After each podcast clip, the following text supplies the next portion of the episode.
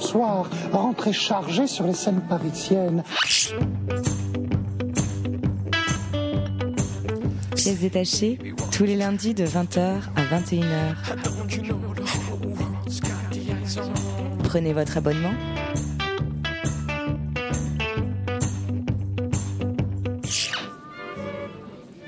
Oui, que, que Jack est emballé. Il est 20h02 sur Radio Campus Paris. Vous arrivez dans Pièces détachées, votre émission consacrée à l'actualité des arts vivants en Ile-de-France. Bonsoir à toutes, bonsoir à tous. Alors ce soir, nous avons avec nous Robert Attissi et Charlotte Lemel. Bonsoir. Bonsoir. Donc vous êtes tous les deux comédiens et on va discuter avec vous de la nouvelle création la- des Chiens de Navarre, la compagnie reçue comme d'habitude au Bouffe du Nord. Vous allez nous parler du nouveau spectacle Les Armoires Normandes. On revient avec vous tout de suite. Dans la deuxième partie de l'émission, on va parler ce soir de Pouille, un texte et une conception de Amédéo Fago, présenté au Théâtre Gérard Philippe de Saint-Denis jusqu'au 13 mars, de Saga, une création de Jonathan Capdevielle. C'était au Centre Georges Pompidou jusqu'au 7 mars, mais ce sera repris à Cergy, puis à Créteil pendant le mois d'avril. On terminera avec La Bête dans la jungle, une nouvelle d'Henry James adaptée par Marguerite Duras et suivie de son texte La maladie de la mort. Le tout mis en scène par Célie Pote. C'est au Théâtre de la Colline jusqu'au 22 mars. Et je laisse maintenant la parole à Chloé pour l'éditorial de cette émission. Bonsoir Chloé. Bonsoir. Eh bien, euh, non, Xavier, je suis désolée, mais je n'ai pas d'étito ce soir.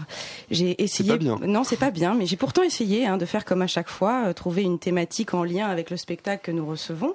Par exemple, j'aurais fait un topo sur la marionnette si on avait reçu une troupe de marionnettistes, ou bien j'aurais redéfini le théâtre populaire si c'était un spectacle du privé.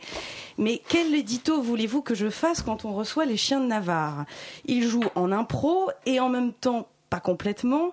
Sur scène, ils se tripotent le zizi, ils vomissent et ils pètent, ils font des partouzes, ils choisissent le nom de leur compagnie, leur, de leur compagnie parce que comme ça, ça sonnait bien, sans parler des titres de leur spectacle.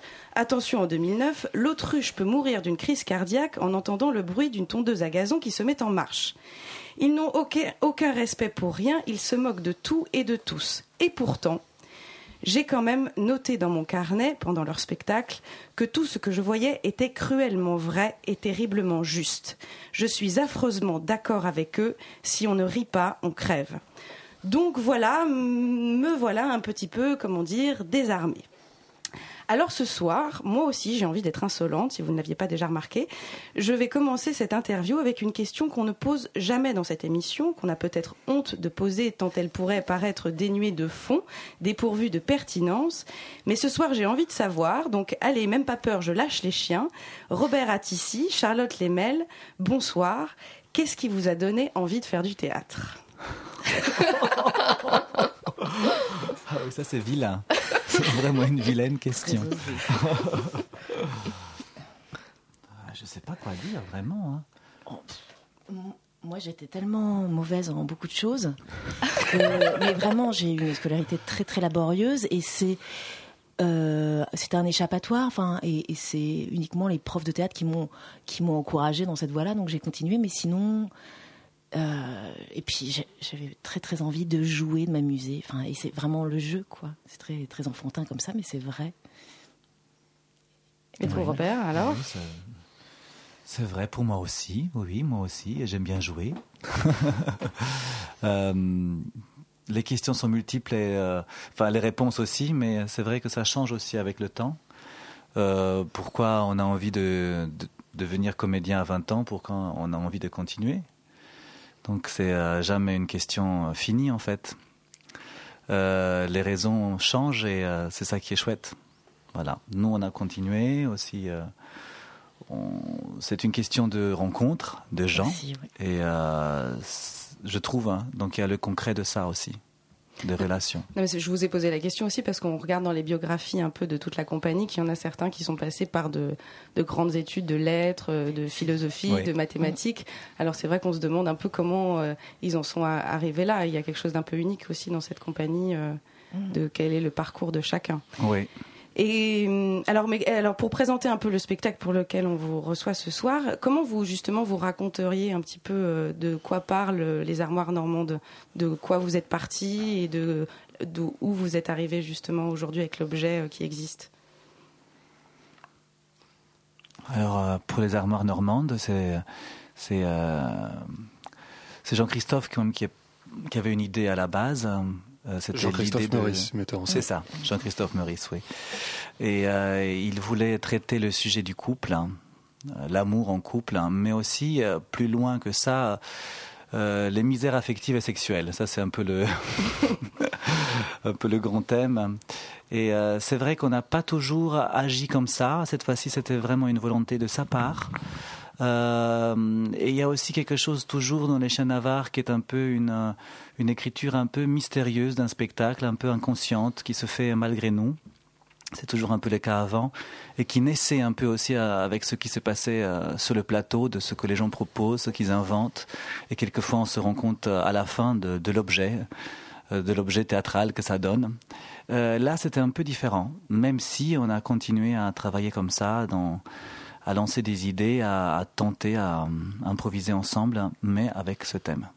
Et avec euh, ce thème-là particulièrement, est-ce que euh, du coup euh, Jean-Christophe Maurice fonctionne comme un chef d'orchestre où il vous demande aussi de lire des choses, de voir des choses, vous-même vous amenez aussi des choses et vous, vous les proposez aux, autres comédiens et ça devient vraiment un matériau qui va vous enrichir pour les improvisations?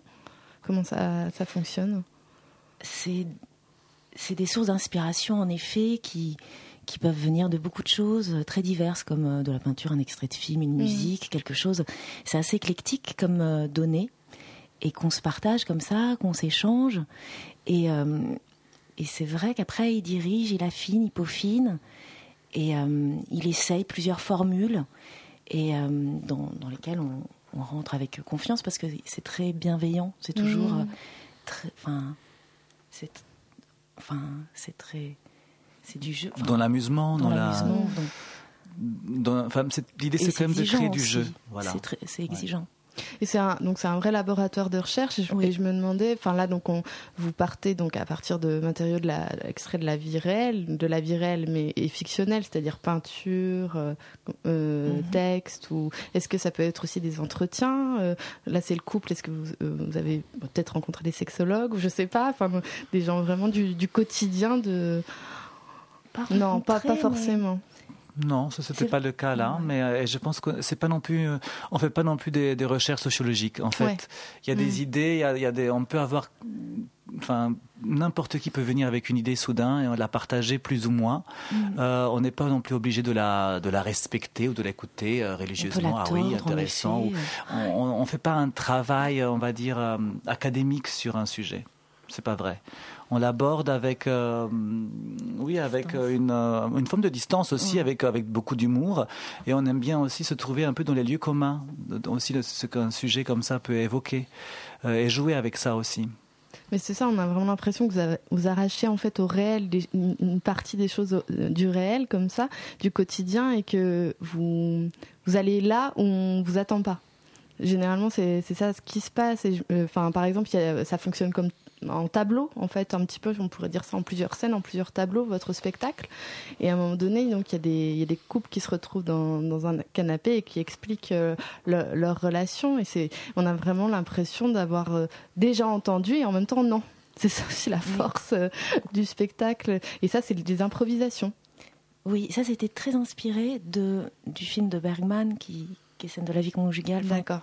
C'était un exercice euh, est, auquel il tenait particulièrement de, de commencer par ça, par une conversation de couple, interviewée par un journaliste. Après, c'est pas du tout, c'est pas du tout bergmanien parce que c'est effectivement les improvisations, donc c'est pas tous les soirs les mêmes couples, les mêmes personnes qui euh, se retrouvent en couple déjà. Euh, ça donne chaque fois notre couple forcément et il euh, n'y a pas de texte non plus. Donc on a, ils sont vraiment dans l'improvisation de. C'est-à-dire chaque soir, c'est des couples différents de, enfin. C'est possible en tout cas. C'est possible. Ah oui. Il y a des formules comme ça qui, qui changent là depuis le début de de l'exploitation des bouffes, il y a eu plusieurs fois des modules différents de couples. Et vous savez pas obligatoirement ce que vous allez dire le soir ah même. non. Mais vous savez où ça s'arrête? Il y a des points de rendez-vous bah, Ce qu'il y a, c'est que c'est lui qui est en régie et qui, euh, ah qui éteint, euh, voilà ça, ou qui, enfin, qui remet la musique, et, enfin, voilà, qui. Les chefs d'orchestre en direct. Et voilà, absolument. d'orchestre. Et dans plusieurs, dans plusieurs moments de la c'est vraiment difficile, par contre, ah d'être aussi, euh, d'improviser, d'avoir la conscience de, de la durée. par contre, du coup, ça, il nous enlève ça. Voilà, c'est lui qui. Et il, il, nous lance, et après il, prend ça, effectivement, il nous décharge de ça. Oui. Et justement, c'est pas une, angoisse en tant qu'acteur d'arriver sur le plateau avec le public qui est là et de se dire je, je, je sais pas où ça va, je sais pas quand ça va s'arrêter. Euh, je... je j'ai pas l'impression, je pense que c'est un, exercice assez grisant parce que du coup on est obligé d'être très très à l'écoute et d'être très et de pas se dire bon bah dans deux minutes c'est fini. On a... Non, du coup il y a, y a, une écoute et, très aiguisée qui se passe entre les deux comédiens ou les trois parce que parfois il y, y, a des trios. Enfin, il y en a, pas là, mais il y en a eu. Et du coup et de et du, du coup de se décharger de ça, ça veut dire que c'est vraiment lui qui prend cette responsabilité-là et on lui fait confiance de savoir qu'il fait ça. Du, du, et du coup, lui, il a une, une réelle écoute avec nous. Et si par exemple il y a un soir où ça s'est particulièrement mieux passé qu'à d'autres, il ne va pas euh, dire euh, bah ça c'était tellement bien qu'on va le refaire tous les soirs euh, par exemple. Ça peut arriver, effectivement, ça peut arriver, pas pour cette scène-là pour l'instant. quand on trouve que quelque chose gagne en fixant quelque chose, on le fixe. On ne fait pas de l'improvisation pour faire de l'improvisation. Ça n'a jamais été un but en soi. Mais si ça enlève de la vie, si ça enlève du jeu, si ça enlève de la surprise et de la, oui, du présent, euh, on va pas fixer. Donc effectivement, au fur et à mesure qu'on joue un spectacle, on décide de laisser certaines, certains passages ou certains, certaines formules, en, de laisser libre, de les laisser, euh, même, de, même de, oui, de, de, le remettre en question beaucoup, de les changer beaucoup dans la forme, ou alors d'autres qu'on fixe au fur et à mesure et, et qu'on va même euh, fixer consciemment et, les revendiquer comme fixés.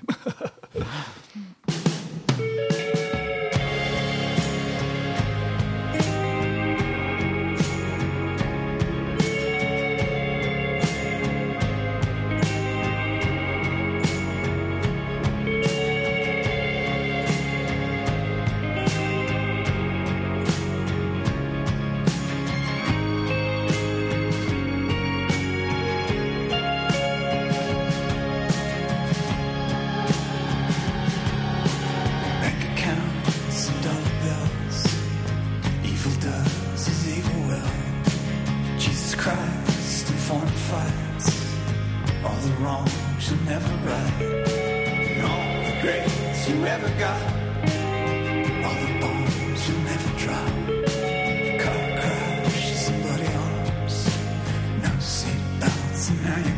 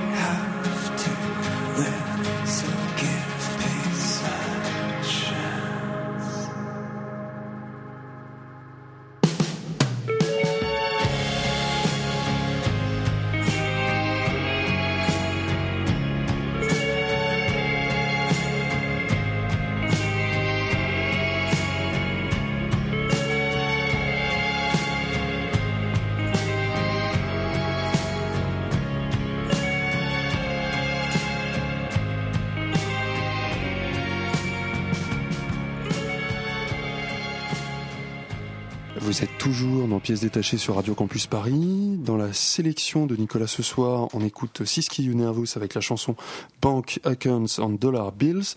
Nous, nous sommes en compagnie de Robert Attissi et Charlotte Lemel, qui sont comédiens des Chiens de Navarre, et on parle avec eux des armoires normandes. Robert Attissi, vous ouvrez le spectacle des armoires normandes, euh, suspendu, un Christ sur sa croix. Euh, Est-ce que justement, par rapport à ce qu'on disait juste avant la coupure musique, euh, c'est aussi un moment qui change à chaque fois pour vous tous les soirs? On l'imagine bien parce que vous accueillez le public, mais euh, comment est né justement ce tableau qui est très. Hum, alors, on parlait avec Magali hors antenne de la passion, donc ce qui revenait peut-être sur le thème de l'amour, mais il est très en dehors, très unique parce que vous êtes seul pour le coup. Euh, comment est né ce tableau justement? Euh, C'était vraiment une idée de Jean-Christophe Meurice. Euh, une idée, une, vision presque, on va dire. Et comme il aime bien, enfin, on aime bien, hein, là, on est tous un peu là-dessus on aime bien accueillir le public. On aime bien créer quand mm. même un effet, un moment, une, une euh, exalter aussi le public ou le, le oui, le, mettre dans quelque chose, enfin, qui est déjà très théâtral et euh, euh, qu'il s'est déjà embarqué dans, dans quelque chose de très sensationnel en fait. Et euh, du coup, cette image euh, d'un Christ dans, enfin, qui parle, hein, qui s'exprime, surtout, euh, voilà, c'était une idée qui, qui, nous a tout de suite séduit. Et du coup, on a mis un peu du temps à la, à la réaliser, mais voilà. Donc, c'est vraiment, c'était vraiment une idée de Jean-Christophe. Et maintenant, elle change un petit peu tous les soirs, mais elle a, pareil, à quelques composantes qui sont un peu pareilles aussi. Non, mais parce que dans l'ancien spectacle, on arrivait justement, il y avait une énorme partie de pétanque avec justement les trompettes du Festival d'Avignon derrière. Là, euh, vous-même, qui au bout d'un moment faites, une satire en fait des représentations du Christ, enfin de vous-même, il y a comme une, comme si vous donniez le ton à chaque fois avec ces ouvertures de, euh, on va faire de la culture, mais on a, on a de l'autodérision sur nous-mêmes en fait, comme si vous présentez un peu le mécanisme, la géométrie euh, du spectacle. Est-ce que c'est un peu l'idée qui, qui démarre à chaque fois ou pas du tout?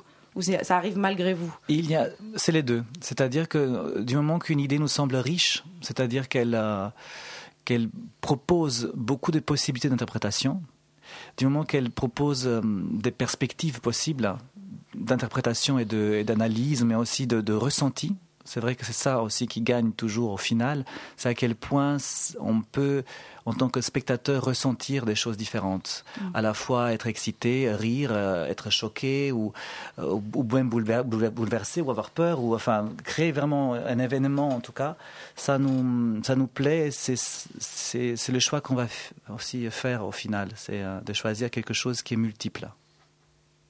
Et moi, j'aurais une question, euh, justement, euh, pour reprendre l'idée de l'improvisation. Moi, je, suis quelqu'un qui aime beaucoup les traces. Donc, il y a quelque chose qui m'intrigue un petit peu dans, dans la démarche des chiens de Navarre. C'est est-ce que, par exemple, à chaque répétition que vous faites, puis après aux représentations qui vont changer, est-ce qu'il y a quelqu'un qui prend en note, en fait, les improvisations? Et est-ce que ça serait envisageable un jour, ou alors complètement incongru comme question, justement, de publier, en fait, le texte des spectacles? Mais justement, c'est pas du tout l'idée, parce que vous ne voulez pas fixer, si j'ai bien compris, c'est justement ce, côté du toujours présent. Donc il n'y a aucune trace de toutes les impros que vous faites. Euh, si on a eu, à un moment donné, on était amené à faire ça, donc très aléatoire, mais dans un contexte particulier, il fallait euh, nous doubler. Donc on était dans un festival qui était anglophone euh, au Canada, et du coup il a fallu créer des sous-titres c'était évidemment pour ah nous très compliqué de faire ça. Eh Donc c'est vrai que ça vous limite à des pays euh, francophones. Absolument. Donc nous, ce cas-là, ce qu'on a fait, c'est qu'on a choisi euh, une représentation qui était filmée, on l'a retranscrite et même si ça collait pas exactement ce qu'on disait au final, donc on s'est pas du tout euh, restreint à reproduire sur scène ce qui était écrit, mais c'était effectivement une trace écrite de mm. ce qu'on a fait une fois. après, ce qui est aussi euh, vraiment assez unique quand même, je pense, pour les chiens de Navarre, en tout cas en France, je ne sais pas comment c'est ailleurs. Nous sommes tous considérés comme des auteurs de nos pièces, oui, ça, à titre égal avec Jean-Christophe, les comédiens. Mm, c'est un cas unique à mon avis. Oui, je pense aussi. Du coup, euh, il y a quand même une notion d'auteur C'est-à-dire que vous et d'écriture, euh, effectivement. Vous dans êtes déclaré en tant qu'auteur et vous touchez entre Oui. guillemets des droits d'auteur. Quand on joue. ouais. Ouais. Euh, oui. Oui. Oui, Donc c'est il y a, assez effectivement, il n'y a pas une trace écrite, Mm. mais on peut dire que l'écriture de plateau est une écriture. Et donc du coup, euh, on- pas seulement le fait qu'on parle, mais qu'on crée ensemble. hein, oui. Est-ce que vous pensez, alors là, euh, bon, est-ce que vous pensez que les auteurs contemporains, les auteurs d'aujourd'hui, de, de textes de théâtre d'aujourd'hui, ne parlent pas de notre présent? Parce que je repense à ça dans, dans le sens où, euh, à ce qu'a écrit euh, Jean-Christophe Maurice dans la, la- feuille de salle, où c'était apparemment un peu compliqué euh, d'être des interprètes d'un texte pour la compagnie. Et, justement, le fait que quelque chose soit fixé comme ça, et que ça soit pas assez dans le présent, du coup. Mais je pense quelque part que quand même il y a des auteurs contemporains, même si c'est un texte fixe, qui arrivent à parler de notre présent. Et c'est pour ça que voilà, je voulais vous titiller un peu là-dessus. Oui, certainement. Enfin, je- Après. Non, mais je pense que c'est euh, c'est pas du tout un manifeste. Vas-y. Euh, non. Non, non, Non, mais je sais pas, c'est c'est les moyens. Non, il y a des gens qui parlent du présent, certainement. Après, je... enfin, bien sûr. Enfin, Justement, Charlotte, vous êtes nouvelle dans la compagnie. oui. Comment, quel effet ça fait justement de rentrer dans cette. euh, Enfin, est-ce que vous avez déjà avant travaillé de cette manière-là, euh, travaillé avec des auteurs justement, ou toujours en, Oui, en j'ai- création, en, imp- en- en improvisation? Vous qui êtes nouvelle dans ce procédé, enfin, est-ce que Mm. ce procédé est nouveau pour vous? Euh, après, j'ai déjà, travaillé avec, des, avec une compagnie où, c'était une création collective, où en effet on avait inventé, enfin, créé nos personnages, créé la trame ensemble, mais on en avait, on, on avait fini par l'écrire. Elle, elle avait été euh, éditée et voilà. Et après, euh, mais c'était après beaucoup d'improvisation et trouver le sucre de ça, essayer de, de, trouver les, les, répliques qui font, enfin voilà, de- d'en faire une quelque chose d'assez écrit quitte à la. Mais comme on l'avait beaucoup, beaucoup, euh, beaucoup travaillé avant, en amont, en, improvisation, on essayait de trouver quand même aussi la. Mais euh, là, c'est en effet c'est assez, assez récent, mais on a tous, on aborde ça de façon assez.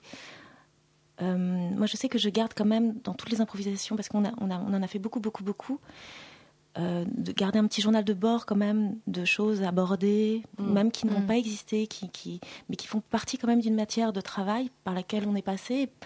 Et, et, et voilà, c'est, mais c'est, c'est personnel. Je, je pense qu'il y en a d'autres aussi sûr, dans la compagnie qui font. à la, à la question de Magali. Ah oui. Vous qui venez tout juste d'arriver Oui. dans ce nouveau procédé, Oui, est-ce c'est que vrai que vous avez le sentiment qu'il y a quelque chose d'en effet de, de différent par rapport au fait d'avoir un auteur euh, derrière. euh, Ah oui, oui. qui Alors ça, oui aussi. ou- Bah, c'est un autre exercice, mais je trouve ça assez exaltant, en effet, parce qu'il y a toujours à peaufiner, il y a toujours, et ça j'adore, parce qu'on on a des, des retours de notes tous les jours sur ce qui a été fait la veille, parce que c'est quand même quelque chose d'une matière très, très, très vivante et très euh, fluctuante aussi, suivant le jour.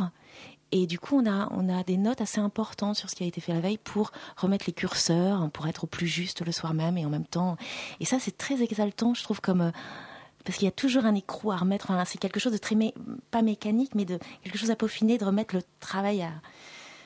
Je sais pas comment on dit, à l'ouvrage sur le- Oui, oui, c'est comme si euh, quelquefois on modifie. C'est comme si on essaie d'avoir vraiment chaque soir un, un standard de jazz réussi. Hein, si c'est et qu'on le rejoue avec la même avec le même swing ou avec la même, mais qui sera forcément différent. Mm. C'est juste que la que la qualité et la et la vivacité soient toujours euh, nouvelles, mais mais de, mais, de, mais vraiment bonnes. Et du coup, même si c'est euh, très différent, on essaie vraiment pas du tout à vouloir refaire. Ça, c'est sûr que ça c'est très important de pas refaire, même s'il y a des passages où on dit la même chose, ou même s'il y a des, des moments où, où on peut retrouver exactement euh, tous les soirs la, euh, bon, la même situation, la même scène. Le but, c'est de, se, de tout remettre à plat et de réinventer quelque chose tous les soirs. C'est un vrai défi pour, les, pour des comédiens de justement pas re- revenir dans le même schéma euh, de la veille et de réinventer toujours quelque chose de nouveau.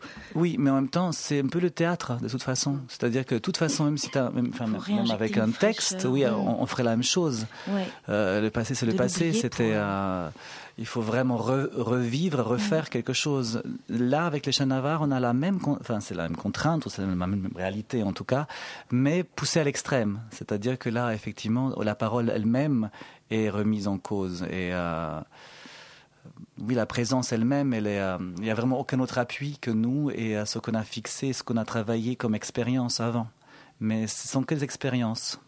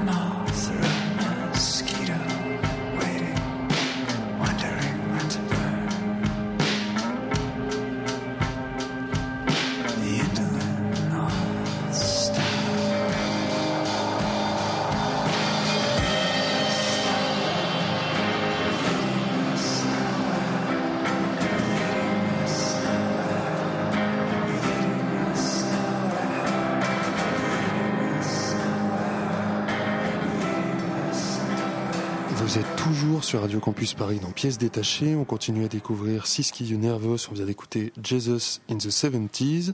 Et nous, on est en compagnie de Robert Attissier et Charlotte Lemel, comédien des Chiens de Navarre, avec qui nous parlons des armoires normandes.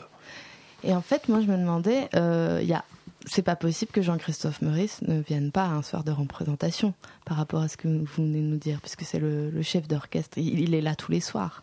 Il peut pas ne pas être là, en fait, Absolument. ouais. pour vous.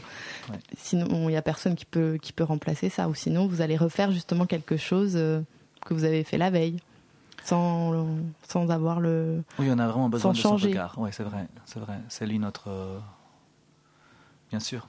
Mm, mm. Parce qu'autrement, nous, on est trop dans le feu de l'action, c'est c'est impossible. On, on peut se regarder, on, on a, enfin, on a tous une opinion sur ce qu'on voit et ce qu'on vit Mm. euh, sur scène. Parce que c'est une création collective aussi, Ouais. donc vous êtes aussi euh, Oui, spectateur des, des tableaux dans lesquels vous Bien jouez sûr, pas. euh, bien et- sûr. ouais. Alors finalement, la seule chose qui est écrite, c'est le titre. Non mais si j'ai- et justement, on se, on- évidemment, les titres des chiens de Navarre posent énormément d'interrogations. euh, à chaque fois, j'en ai cité un pendant l'édito, mais il y en a plein euh, évidemment. Et euh, alors là, les armoires normandes, d'où ça vient? Et beaucoup de soucis aussi. C'est-à-dire que c'est euh, comme on ne sait pas sur quoi on va partir, et ce qu'on va faire vraiment sur scène et qu'est-ce que ça va être ce spectacle, euh, et qu'on doit communiquer avec des titres au- auprès des théâtres maintenant qui et de nos partenaires. On est vraiment dans un engrenage de production maintenant euh, théâtrale. On ne sait vraiment pas quoi choisir. Et euh, là, il y a des échanges de mails ou euh, de, de, oui, de, de, de conciliabules où on essaie de, de, choisir un titre qui évoquerait quelque chose qu'on va faire plus tard et qui nous, qui nous fait rêver ou rire. Ou, mais c'est très abstrait. C'est une façon très abstraite, très, très mystérieuse de fonctionner. Vraiment. Donc Il les armoires de- normandes n'évoquent pas du tout le thème euh, abordé pendant le spectacle. Ah oui, comment Si. il y a des. Je sais pas. hein. Ah, ça vous. Les, les dots, enfin les- le mariage, la famille, euh, Ah, c'est quelque chose. hein. Ouais. C'est un objet où ça Ce peut qu'on cache aussi dans les armoires normandes. Mm, euh, mm. plein ou vide et lourd. ou- oui, ça, vide et lourd. Enfin, il y a, bon. y a- enfin, là, finalement, on s'est dit, ça peut raconter au contraire beaucoup de choses, effectivement, Hmm. par rapport à- au couple et la famille. Ouais. Oui, d'ailleurs, vous parlez de couple parce que le, le- le spectacle est présenté. Alors évidemment, j'imagine que toujours il faut faire une note d'intention, alors ce qui vous peut-être en- vous embête, mais euh, est présenté comme un spectacle sur l'amour. Et, et, euh, et je me demandais comment expliquerez-vous que, enfin moi personnellement, je l'ai ressenti plutôt comme un spectacle sur le couple, beaucoup plus que sur l'amour. Et c'est vrai qu'il y a une question sur euh, sur les tableaux qui sont représentés, les situations que vous créez. Euh, on se demande ce que vous mettez en avant, c'est-à-dire des clichés ou une certaine vérité. Il y a toujours euh, cette notion de la dérision, du cynisme, qui nous place à un endroit un peu particulier. Donc, euh, quelle est la démarche dans la création? C'est de mettre au présent le plus de vérité possible ou finalement une, recréation de, clichés, justement? Ah, C'est une grosse. On n'a pas peur des clichés, on les cherche pas spécialement, mais surtout on n'a pas une opinion euh, théâtrale. On part pas d'une idée des choses qu'on veut traiter en fait. Mm. Euh, c'est en fonction de ce qu'on va faire nous sur scène, ce qu'on va produire sur scène, à quel point c'est pertinent ou euh, touchant ou bizarre. Mais euh, encore une fois, je vais utiliser le mot riche, riche d'interprétation. Et même si on n'arrive pas à le nommer bien, enfin même si on n'arrive pas à le définir, cette notion d'un peu, d'un, peu indéfinissable nous plaît.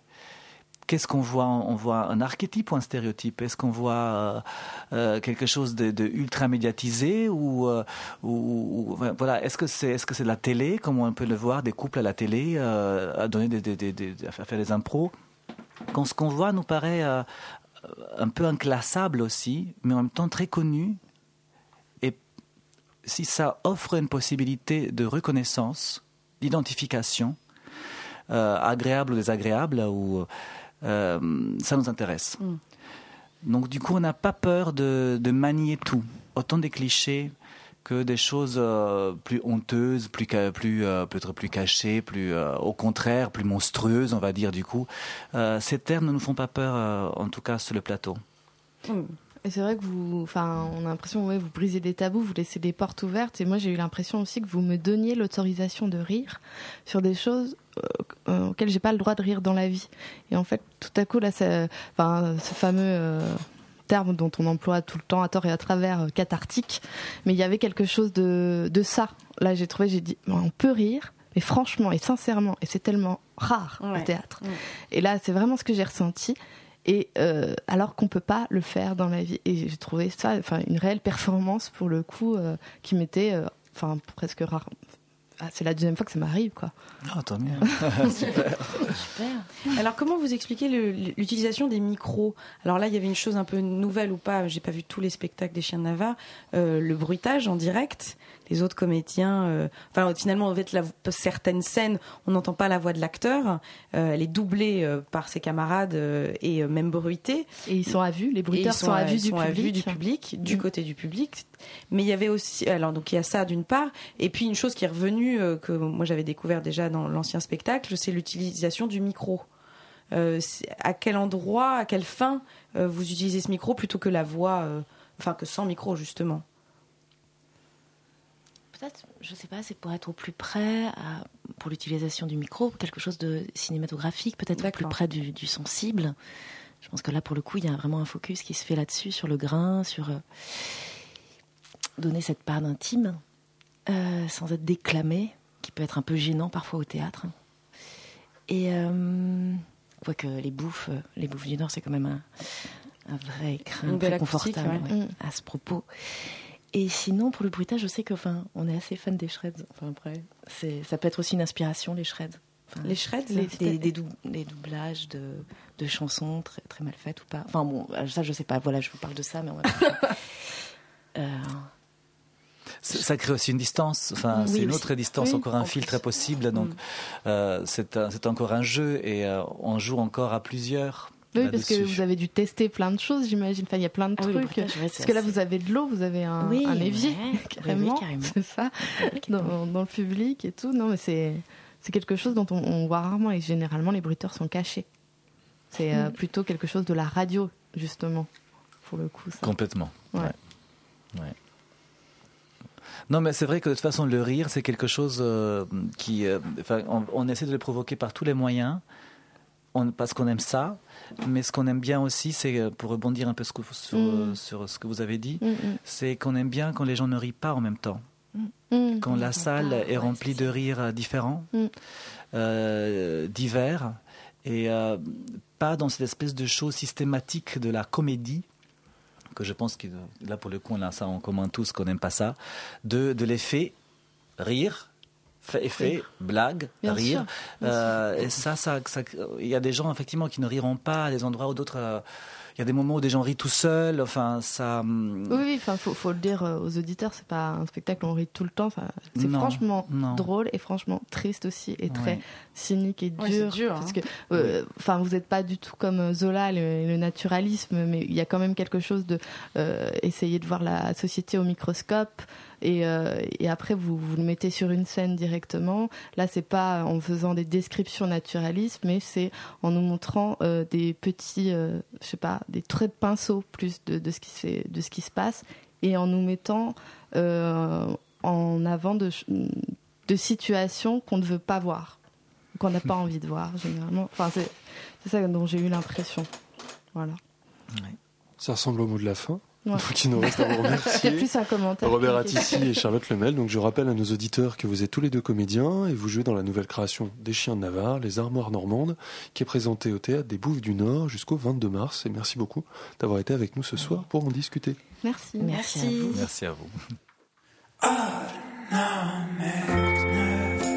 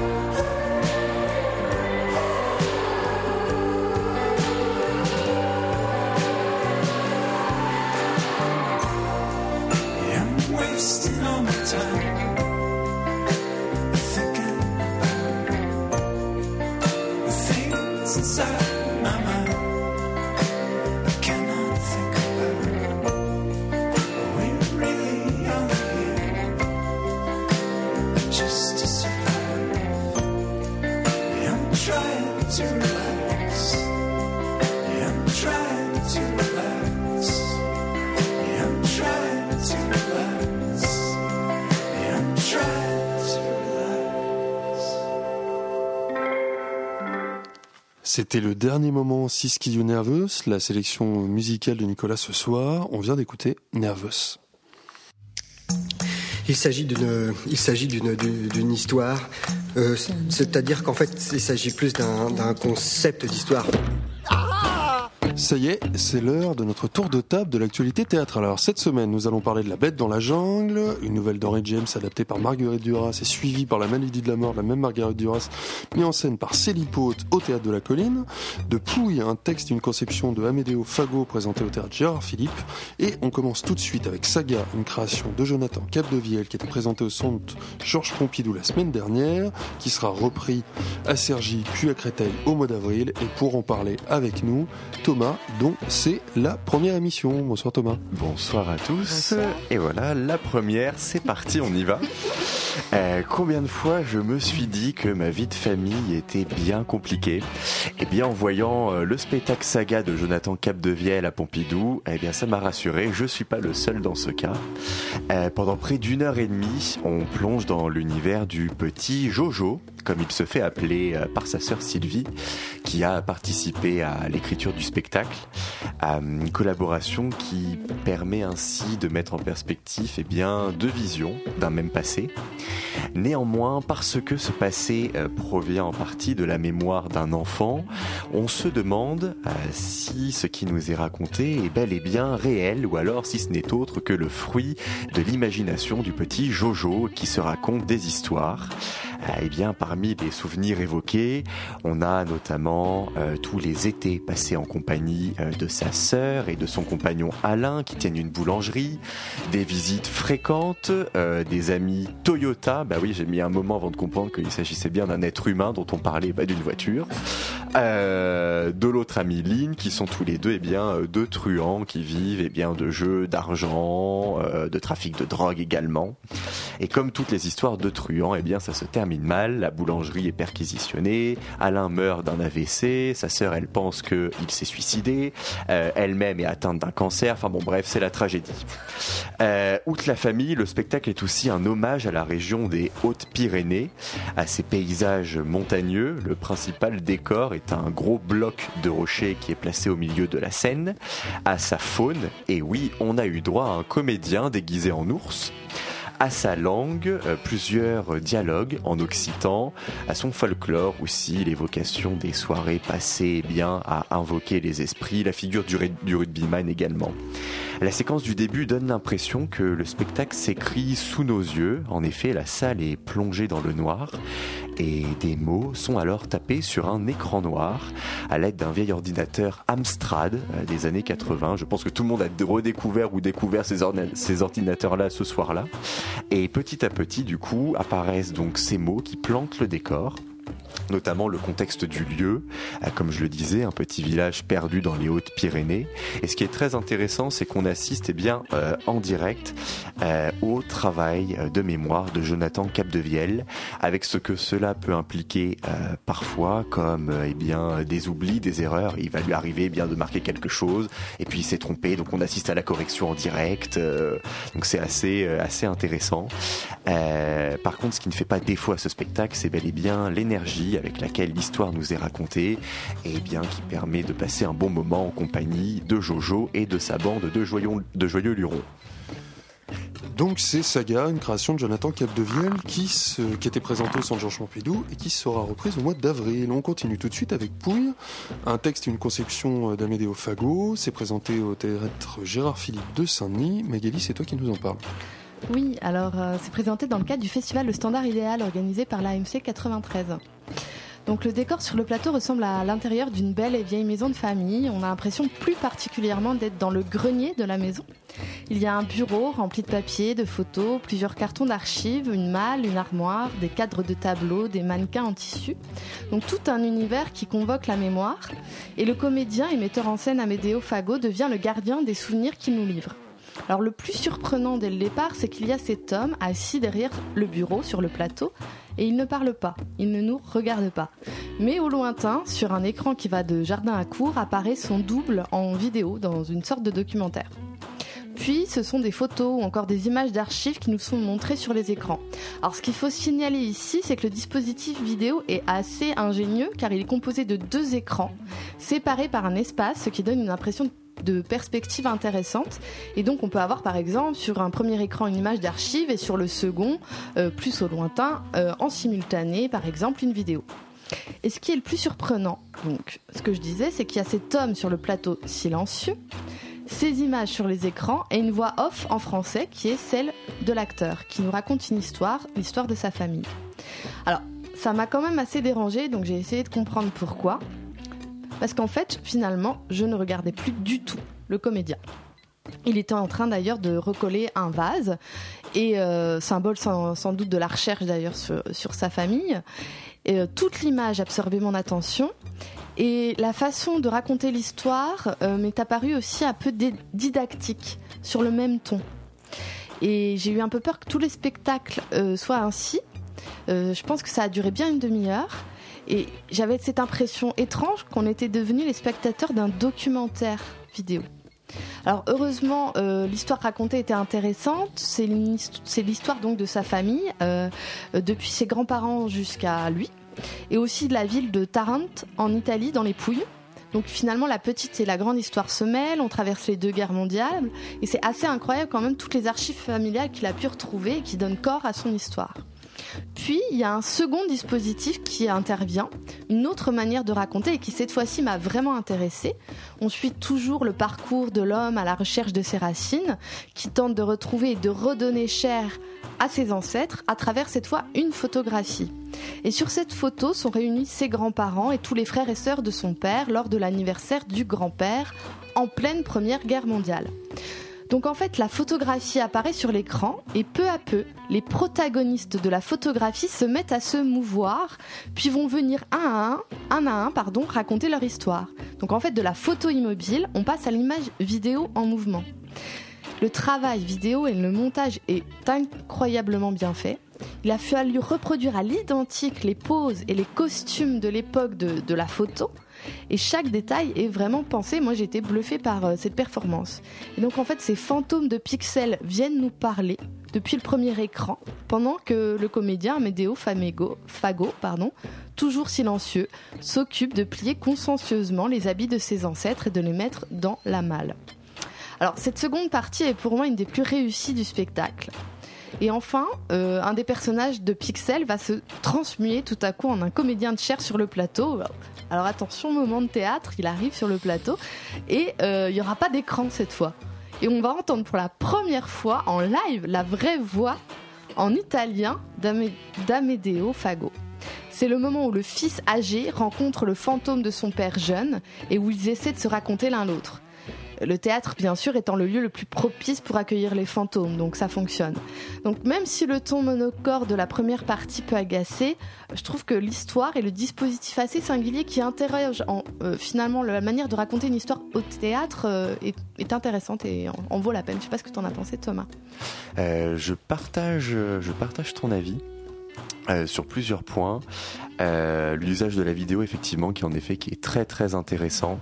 Alors moi, ça m'a un peu gêné parce que j'ai quand même trouvé ça facile dans la mesure où ça décharge le comédien de jouer sur le plateau. Euh, la vidéo passe et puis voilà, l'histoire se fait et euh, effectivement, comme tu le disais, on a tendance à l'oublier. Mais effectivement, euh, l'usage de la vidéo est très intéressant dans la mesure où elle permet de donner vie euh, eh bien, aux personnages qui sont morts normalement. Grâce à la vidéo, ils prennent vie et j'ai vraiment trouvé ça très intéressant. Ce que j'ai beaucoup aimé aussi, c'était euh, la petite histoire dans la grande histoire. C'est qu'à travers l'histoire familiale euh, eh bien, euh, on a également l'histoire de l'Italie, de la constitution du royaume d'Italie jusqu'à la Deuxième Guerre mondiale. Donc euh, c'est très très intéressant. Et puis ce dernier moment effectivement où, où la- où l'acteur qui, joue, qui joue le père prend, prend forme vivante sur le plateau et là aussi à mon avis la partie la plus réussie euh, de ce spectacle. Donc c'est Pouille, un texte et une conception d'Amédéo Fago, c'est présenté au Théâtre Gérard Philippe dans le cadre de la MC 93 Hors les Murs et le festival Standard Idéal. Et on termine avec La Bête dans la jungle, euh, donc euh, à partir d'une nouvelle d'Henry James, une adaptation de Marguerite Duras poursuivie par un autre texte de la même Marguerite Duras, La maladie de la mort, c'est une mise en scène de Célie Pote au Théâtre de la Colline, et c'est dans une scénographie grandiose de son habituel complice Marie Larocca que la metteuse en scène nous présente ces deux textes qui disent tous deux avec puissance eh bien combien il est difficile d'aimer. C'est un choix étonnant et difficile de confronter ainsi deux textes qui ont comme principal point commun la langue de Marguerite Duras. Je dis confronter car c'est bien la confrontation du ressenti qui m'a semblé à l'œuvre alors qu'il aurait été facile de tomber platement dans le piège de la juxtaposition. La bête dans la jungle, c'est un texte que j'avais déjà vu monter sur un plateau théâtre et cette nouvelle d'Henry James a une histoire singulière. C'est une nouvelle donc écrite en 1903, adaptée pour le théâtre par l'américain James Lord. Elle séduit le metteur en scène Alfredo Arias et donc Marguerite Duras en 1981 et cette dernière effectue alors une traduction, adaptation, récréation d'un texte qui est déjà lui-même l'adaptation d'un texte antérieur. Ce sont trois auteurs différents d'époques distinctes qui ont apporté leur geste créatif à cette pièce singulière. John rencontre Catherine. Il ne la reconnaît pas, elle le reconnaît. Il s'était parlé dix ans plus tôt en Italie, et John s'était confié à la jeune femme. Je le cite, je la cite, vous m'aviez dit que depuis votre plus tendre enfance, vous aviez, au plus profond de vous, la conviction d'être réservé à un sort rare et mystérieux. Ce mystère, cet événement sans cesse craint et attendu, cette bête dans la jungle, prête à sauter à tout moment sur John et à anéantir sa vie et ses espoirs, eh bien c'est le cœur d'une pièce tout en subtilité, s'étend sur les dizaines d'années d'une amitié douce, qui aurait peut-être pu être autre chose si John, libéré d'une crainte permanente, avait simplement accepté de vivre. Et comment accepter d'aimer si l'on n'accepte pas de vivre, enfermé dans une crainte mystérieuse et sans nom? C'est derrière cette question que se niche d'ailleurs le second texte de Marguerite Duras que nous présente Célipote, La maladie de la mort, qui nous dévoile à nouveau la tragédie d'un homme qui ne peut aimer.